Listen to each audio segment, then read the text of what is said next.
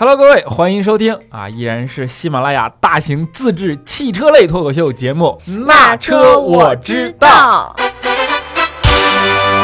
啊，我依然是你们的代班主持隐身狗六哥小黑，我依然是感冒晚期还被小黑喷的女生卢小云，是已经没救了的云姨，虽然声音还是很性感啊。好的，在节目的一开始呢，我们先要公布一组数字，对吧？嗯，就是我们的节目呢，已经进行到第十四期了，所以我们已经发过了十四台车模对，啊，在此要再次感谢一下雪佛兰和大众进口车的赞助。对、啊我们的车模库存还有好多呢。对，就是你们赶紧抱三千大腿啊！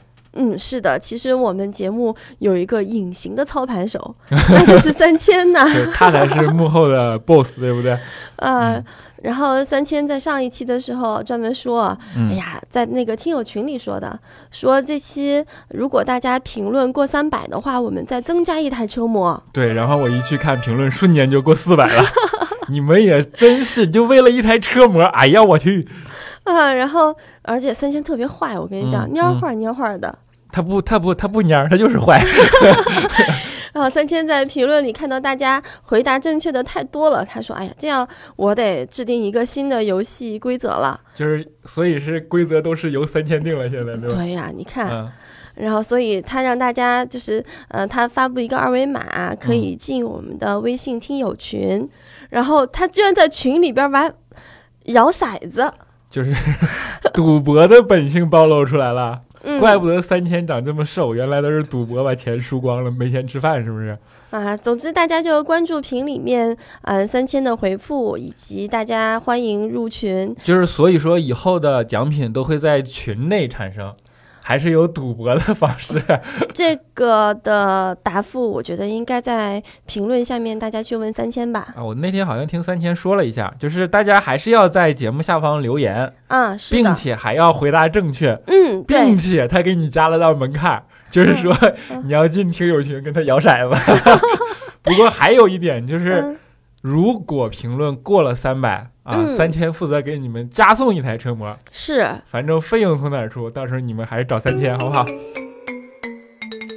然后还有一个就是我们要感谢从天南海北大家发来的，在雪地上写了“那车我知道”的图片啊。说实话嗯，，是看到这个还挺感动的，就是发现我们的听友已经遍布全球各个角落了。对，有一个里昂的车主，嗯，还有一个是 eSky，是从嗯华盛顿发过来的。就是打入美国心脏了，已经华盛顿，美国首府啊！哎呦我去，嗯，说实话，云姨看到大家发来的图片的时候，真的挺窝心的，挺感动的。谢谢大家，云姨了，眼泪哗哗了，大鼻涕哗。而且大家发来的图片呢，在这一期节目封面图里面，大家嗯会看到在进行滚动播放。好，再次感谢大家。然后我们开始说正事儿啊，就是这一周最大最大的感受就一个字儿、冷。太冷了对，了你，看云姨这好不容易感冒要好一点点啊，结果冻成晚期了。对啊，然后我这周真是被冻坏了，就是感觉，烤呲牙是吗？对对对，就是我趴在床上，除非是给我饿的实在是不行了，不然我就恨不得不想出来的那种感觉，你知道吗？啊，你这周不在上海对吧？嗯，对，给大家报告一个情况，啊就是这周上海已经冷到零下六度了，但是云姨不甘心，云姨和毅然决然的跑去了北京，去接受北京零下二十六度的考验，我们也就比较佩服对啊，在北京据说也是那么多年来最冷的一天。啊对呀，然后还去了北京，还完美的错过了上海的雪。啊，然后还没穿秋裤啊，不对，没穿秋裤这件事儿，我是听云姨老公说的，不然这事儿解释不清楚了。我在北京近年来最冷的一天去了北，是奔着一个活动去的。啊，就是宾利邀你去北京，宾利呢，嗯。他们和他们的车主一起回到车主的家乡，去关爱他们家乡的一些贫困的儿童，一项公益的活动，嗯。而且他们带了一些这种儿童的心理的一些专家，嗯。还有一些艺术家跟他们一起去返回嗯家乡，嗯嗯，和这些孩子一起互动。这些孩子，农村的孩子，嗯。你真的无法想象他们能够在台上去讲述述我的家乡、嗯。我的梦想，特别有自信，侃侃而谈。嗯。还有他们自己画了很多的画，嗯。这些画里面就有一些他们的用的色彩，嗯。还有线条，你无法想象，这是一些从来没有拿起过画笔的孩子画出来的。嗯。而且他们当当拿出那个白色的纸，给嗯他们说，就有这么多颜色，各种笔，你可以在嗯。这上面去画画的时候，嗯。这些孩子他们不忍心在这个白色的纸上去嗯嗯嗯落笔，嗯因为他们从来没有用过这么好的纸。呃，云姨特别感动，还有一个原因就是云姨是个母亲，所以当然会特别特别的感动。嗯，所以我嗯们是特别希望类似于这样由汽车企业牵头来做的嗯各种慈善啊、关爱的活动，嗯能够踏踏实实的落实到位。像小黑说的，它这是一件特别好的事儿。首先，我们是一档传递正能量的节目。其次，就是说现在因为生活条件越来越好了嘛，我是觉得能够号称企业家的人挣钱当然是一方面，嗯，但是他一定有另一个很大很大的责任，就是对社会的责任。对，的确是这么一嗯件事儿，因为资源会汇集到某些人的手里，一定要有这样责任的人，才能把这样的资源再二度再分配下去。哎，对，对，然后那些孩子，他也不是天生就一定应该比别的人资源差，对吧？嗯，他只是暂时还没有享受到那样好的资源也好，那样好的环境也好，所以说。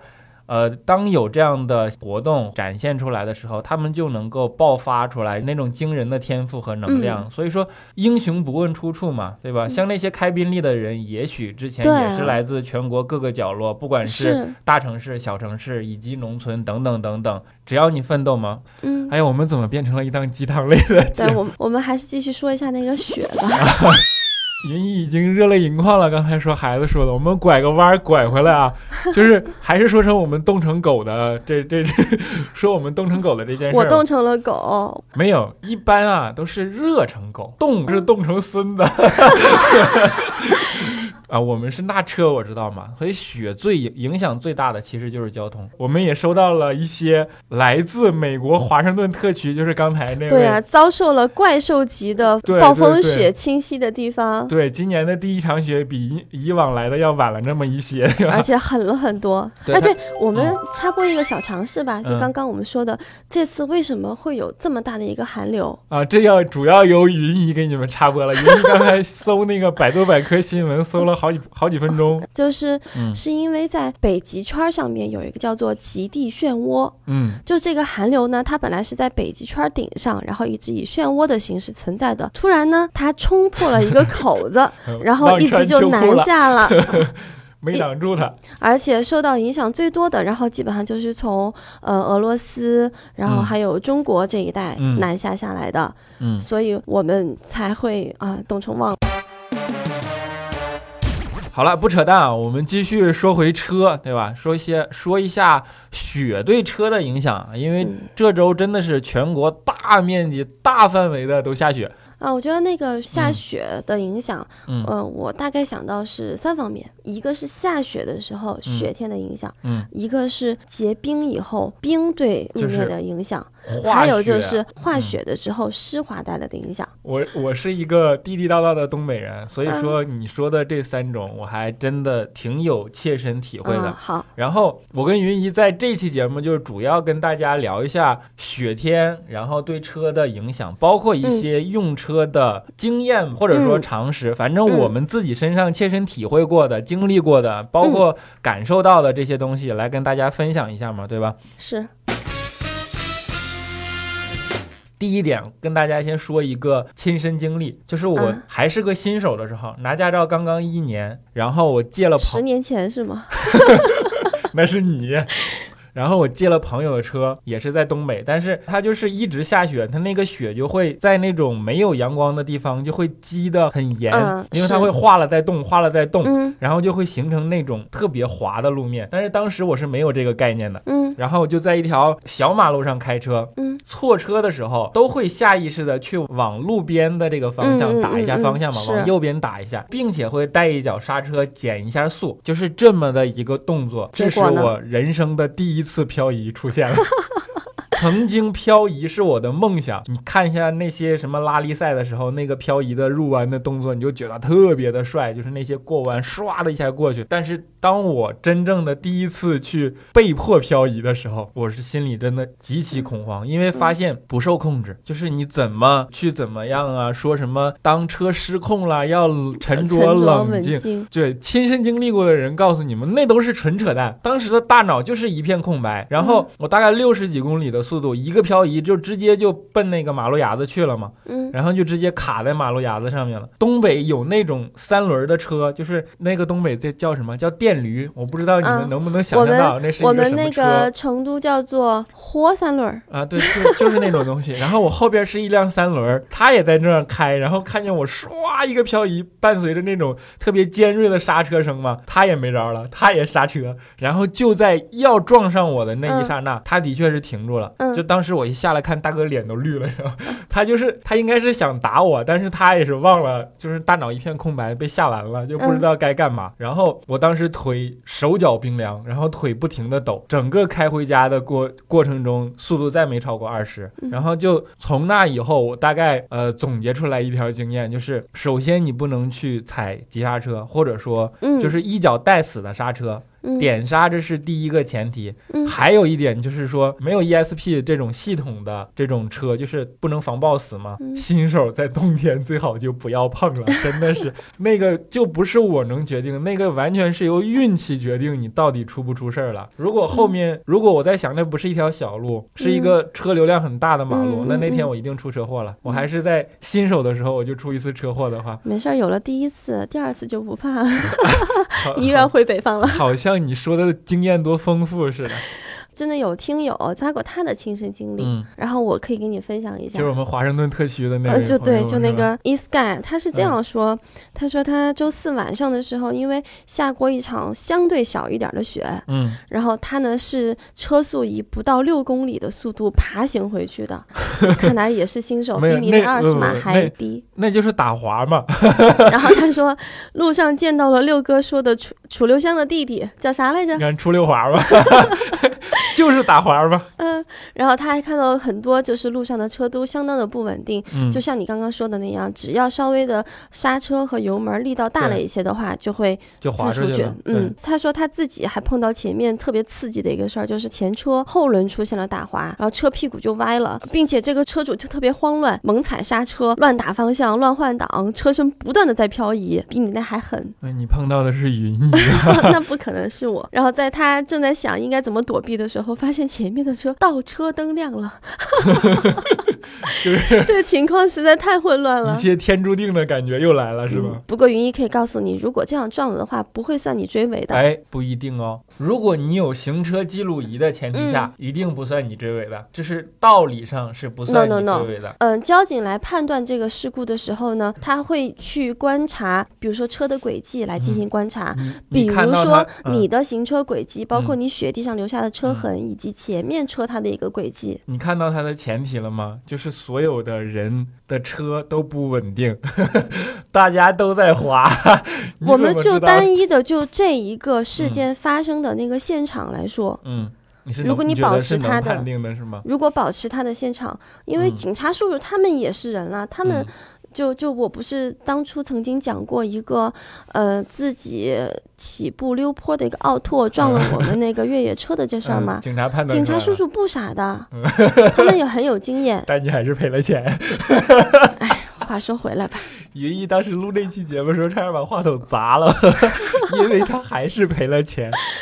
就是我的意思是。行车记录仪这个东西很必要，就是因为它的成本并不高，所以说大家最好开车的时候还是标配一下，对吧？你看来了一个广告契机，行车记录仪的厂家欢迎跟我们联系一下哟，我们在这帮你做一下口播宣传，没准你就能多卖出去几台，对吧？嗯，另外记得要给小黑五块钱的回 扣哦。然后其实我更想说的是车厂，嗯，你说，因为行车记录仪的成本的确不高。嗯，那么为什么所有的车厂都不愿意把它做到原厂的配置里边去？哎，这点我特别的奇怪。就是你看，我就算它成本不高，我买了一个贴在那个风挡玻璃上，它也是个嗯额外的东西。这个东西如果说它哪天那个就是粘的这个东西、卡的这个东西真的不牢了，出了车祸或者说怎么样，它对你也是一个伤害，对不对嘛？砸到你的头上，不得不说，我挺佩服你的，佩服我是吗？因为 因为这个不能，你不能在节目里这么夸我。这个问题好像在我以嗯及我周边的很多认识的同行嗯。都没有向厂家提过。你看见了吗？离车厂最近的媒体竟然没有反映过这么样简单的一个问题。呃，我决定下节目以后就去问一下，下期给你个答我复。我是觉得这事儿真的很简单，就哪怕你把那个摄像头，因为现在全车的全身的摄像头它都能够配备，对吧？就是你为什么不能把那个摄像头放在就是后视镜反面的这个地方，而且这样又美观又不用产生额外的东西，你又没有多少成本，甚至你可以拿我是标配了行车记录仪，我多么的重视安全这个点拿去宣宣传嘛。嗯，你让云云姨陷入了深深的沉思。云好，云姨退出这期节目，他出去沉思去了。好，我们不开玩笑啊。然后嗯我是觉得这个是一个考虑的，就是嗯时代已经发展到这个地步了。你今天已经说第四遍，时代已经发展到这个地步了。对，，就是为什么车厂固步自封？你能继续跟我说那个雪的话题吗？我就想问，我特别好奇，不是我一上来吐槽的心情的话，就容易压制不住。我特别好奇你们嗯东北、嗯，这个雪到底它会有大到一个多大的程度？因为虽然我去过海拉尔，最大的时候是吗？嗯嗯，开不开，会把你的整个车会会埋在里面吗？会会会埋掉啊，会埋嗯掉。就是我老家嗯最严重的一次，是我大概高中的时候，我老家是东北那种平房，过年的时候嘛，都要嗯。回老家去过年，就是嗯走亲戚这种这种东西。然后呃，大概正月十五的时候，嗯。那个门推不开了，首先，啊，然后那个雪已经跟窗台平了。啊。就大概一米五、一米六这样的深度，然后我告诉你当时出了什么事，嗯。我爸是想坐车回我家，嗯。但是因为大雪封路，他回不去了，嗯。所以那天他就没有走。嗯。但是那天路上的汽车，就是公共公公交车是又开着的，它并没有停，因为路它会被风吹嘛。所以就雪没有积到那么严重的地步，嗯它就继续开了。然后东北的过年是有一个习俗叫扭秧歌，一个秧歌队也没有停，一辆公交车漂移侧滑，直接十七人死亡。哎呀，还是我现不要讲这么对惨痛我现在想想，我现在想想那个那个当时的情景，我都不敢去想，就是那是一个别想了，对你一提那个大雪，然后。所以说这就更要更要跟大家说一下雪上行车的这样的安全，呃，包括雪天嗯对车的这些注意事项，对吧？嗯还有一点就是说雪上行车安全，就是四驱系统很必要，嗯，四驱系统会比没有四驱系统好很多。对，你看但是那个，对，但是大家这样的极端天气下不要迷信四驱系统，嗯嗯，对，开的慢是王道，其次要配雪地胎。呃，不光慢，而且主要是还有就是稳，就是不要急刹，不要急加油。对，然后停车的时候，这是个小常识啊。停车的时候，因为东北会化雪嘛，就是云姨刚才的逻辑到了第二层，化雪之后它会产生积水，嗯。积水的这个地方千万不要停车，嗯。因为第二天早上一定会冻住。哦，然后成冰了。对，然后把你的轮子的附近的地方，一旦你在积水路段停车，嗯这个地方一结冰，就会对你的轮胎局部产生裂，不可返回的这种摧毁式的打击，嗯然后你可能都不知道，嗯然后不知道什么时候开着开着就嘣爆胎了，哦然后你也不知道为什么爆胎，实际上是可能因为你的车胎这样动过。所以就是一定要在结冰之前，赶紧要把雪堆里面的车给刨出来。雪堆还好，就是它，比如说阳光一照，嗯雪就化了，它就会变成那种小积水嘛，嗯，然后停进去薄薄的一层冰，第二天早上就会全冻住。哦然后就会首先会对车胎产生影响嘛。还有在这种地方停车的时候，最好不要拉手刹，懂啥意思吗？因为第二天早晨手刹 刹车片也可能冻住，哦，就是你车开都开不开不愧。是有战斗经验的呀。战斗民族的人民，给大家分享一下在战斗民族的地方停车的这样的一点点那你在的小经验。雪里面刨过车吗？我没有，我们我们这次有一个听友分享过他跑车的经历，嗯，然后就是他整个车就完完全全的被雪给埋进去了，嗯就是找不着了，呃对，就像一个蛋糕一样。就是就是发现车被雪给埋住了嘛，然后嗯。吭吭刨刨半天，把车终于跑出来了，一摁嗯。钥匙，旁边的车响了。啊，我说那个我们那个听友还好，他不像你的这个段子说的那样 把别人车给刨出来了，因为他还挺聪明的，嗯他是先把自己的车牌儿给刨出来，啊先确认一下 是不是自己的车牌好好 好，对对对，哎，这个经验大家可以学习一下忽略了这。一点。对，嗯而且在知道要积雪的话，嗯在停车的时候就把他们的雨刮全都给竖起来。啊，防止冻住。对，听友他说他去刨这个自己的车的时候，嗯发生了一个这样的一个事儿，就是他目测了一下自己的车宽，嗯然后就刨了一个跟自己车宽几乎一样的一个个雪坑，嗯，然后就好不容易钻到车里边去，然后把车开出来，开坑里去了。然后就把自己开坑里了。关键是他在车里门也打不开，没有带手机，不能前进，不能后退。呃 我想问他现在还活着吗？他既然给我们分享了一个自己刨车的经历，那应该是还健在吧？就是挖一个刚好的坑，然后把自己埋进去，是这个意思吗？嗯、我们我们真的是提醒大家吃一堑长一智，然后一定不要向我们前面说到的这位听友学习。可以向他学习，这样的生活经历会更丰富嘛，对吧？我再讲一个很危险的一个经历，嗯。然后就是和你刚刚说到的冰有关，嗯，所谓的暗冰。贼兵。对，你们叫嗯。贼冰，我们嗯。叫暗冰，然后也就是 black ice。嗯。就算不下雪，但是温度一旦到了零下，都可能会产生。呃，我有一次亲身的一个经验，嗯。然后还是曾经在成都的时候，我们从雪山上下来，开车往嗯。城里边往成都返回，经过山路的弯道的时候，当时大概时速可能是五六十，是从雪山上下来，对，但是那个地方开五六十，从雪山上下来，西岭雪山，嗯。但是那个时候已经不是雪了，嗯就你，看到是正常路面，但是温度很低，因为是嗯。冬天，嗯。所以就我们在转一个右弯的时候，突然之间车就失控了，直接就朝左边的山体。然后撞过去，整个车身是侧面，嗯然后从就平行的和那个山体那个水就轮子掉入了水槽、嗯水沟下面，一直往前开了几米，嗯整个所有的安全气囊全部都弹开。排水渠过弯，对，然后事后就是因为那个地方有暗冰，对，然后按冰它会带来你车轮的质，因为你就没有抓地力了嘛你就没有摩擦力，然后就失控了。然后的总总之那一次，我觉得是不幸中的万幸。嗯而且当时那个当地的村民下来之后，就告诉我们说，这个地方发生过很多次同样的事故，我们是最幸运的。其余的很多，它是碰撞到了山体，嗯然后再反弹，反弹以后从右面翻滚下去了，右面就是悬崖。所以云一也是见过大场面的人，对啊，连安全气囊都弹开了。对，全部安全气囊都弹开。嗯，然后但是很万幸那一次我没有受到任何的伤，什么伤都没有。嗯只有我想一想，好像是手臂还是哪里，呃，膝盖稍微嗯碰撞到了，有一个指甲盖大的一个一个痕迹。云姨生活阅历也是丰富，你等我离你远点。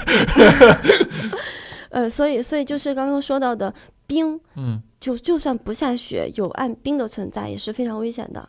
尤其是暗冰，其实嗯冰嗯还好。你想想泰坦尼克是怎么没对，最近上海自从那次下雪以后，嗯呃，我我专门留意了一下，我第二天上班看到嗯高架上面不是经常会有一些滴水下来嘛，滴嗯到下面的路面上，就嗯看到有一滩一滩的，嗯就是形成了冰。嗯我很刻意的去尝试用慢速去过了一下，嗯你绝对会有感觉，就你车 车轮从上下打滑的动力是吗？对对对。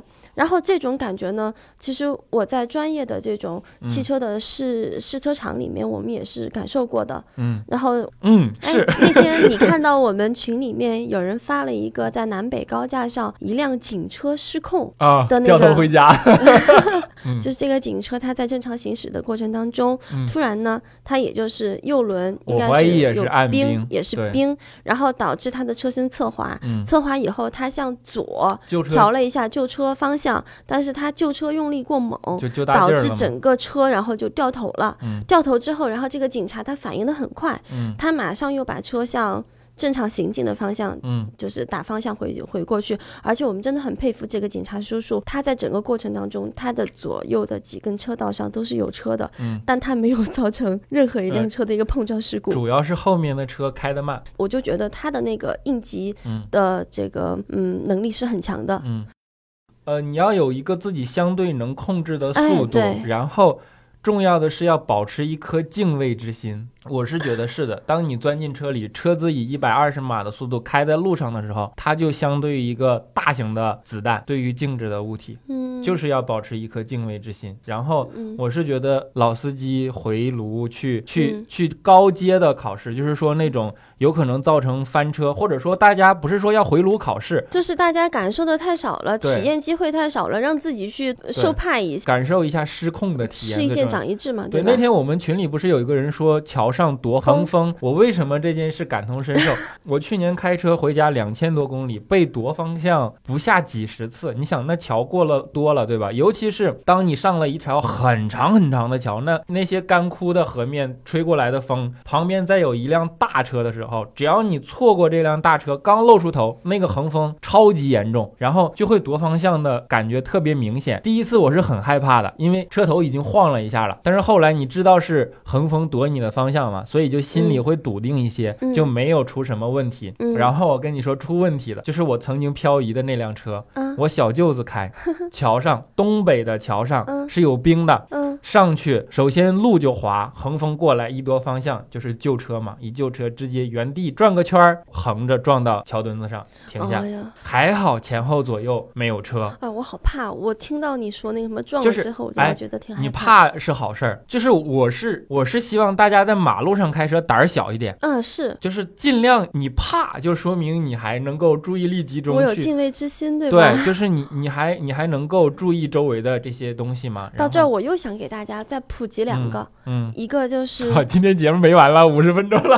呃两个很小的点，嗯但是对大家来讲，我希望每一个我们的听友都能记住。嗯第一个就是我们握方向盘。嗯，很多很随意，然后就说我觉啊得怎么舒服怎么来，一定不要去掏方向盘，对对，一定要严格的，包括三九点云姨我现在依然都是三九点式。嗯我我跟你说为什么要这样做啊？因为你三九点式握住之后，你才能够很明确的知道你现在车轮的方向，是到底在哪里？车轮前进的方向和你车头现在所在的方向不是同一个概念的尤其是在你失控的时候、乱打轮的时候。对，尤其是你漂移的时候。对，也就是说，现在你的车头可能是往左去的，但是你的方向已经打到向右了。向右呢，你这样修轮，就是你修那个修方向，你肯定是觉得你应该往右修，其实你很容易过度。嗯，对，越也越越一说断片儿。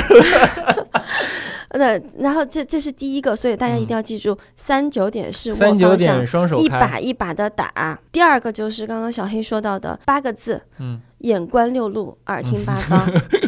你眼睛一定要尽可能的看到你的视野范围内前后左右嗯。能有多远就有多远，甚至于我在开这个山头的嗯时候，看到远远的有一个红色的或者黄色的一个什么车，它过来，你要心里想一下，这个车我嗯会不会什么时候要跟他会车？嗯。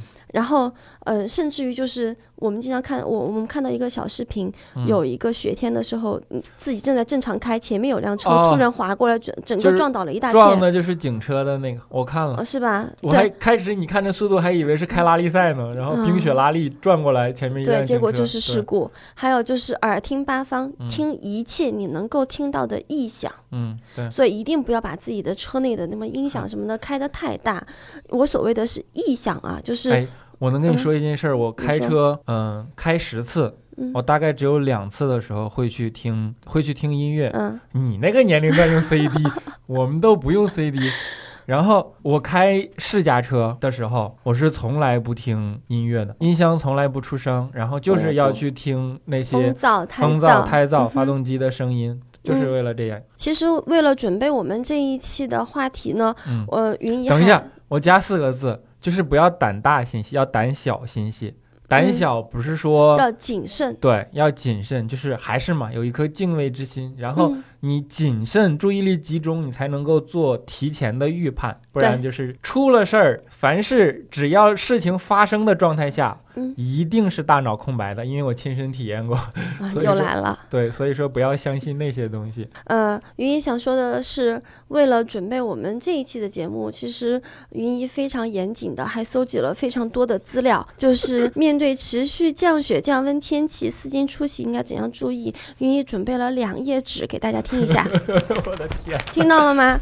但是呢，我决定在这儿就不给大家逐一念了，因为你们也可以百度到。嗯呃，我们我们可以把它精简一下，放到我们这一期节目的简介里面，嗯，尽可能的把它都能找到的，我们就不说了。对，是的，我们主要是用一些自己的一些经验和经历，然后去告诉大家说，我们一定要谨慎，要小心然后。我们想到了什么，然后我们经历过什么，主要是告诉这些事情。嗯，最后我们想给大家出一道题目，呃，这道题目呢是这样的，就是在全球所谓变暖。的情况下，为什么这一次中国绝大部分地区会遭遇几十年不遇的突如其来的寒流？我我云姨想提示来着，不是但气候现象，嗯那不是气候现象。好了，节目的最后呢，依然进行我们的惯例，对吧？要给大家出今天的题目了，题嗯目由我们云姨负责。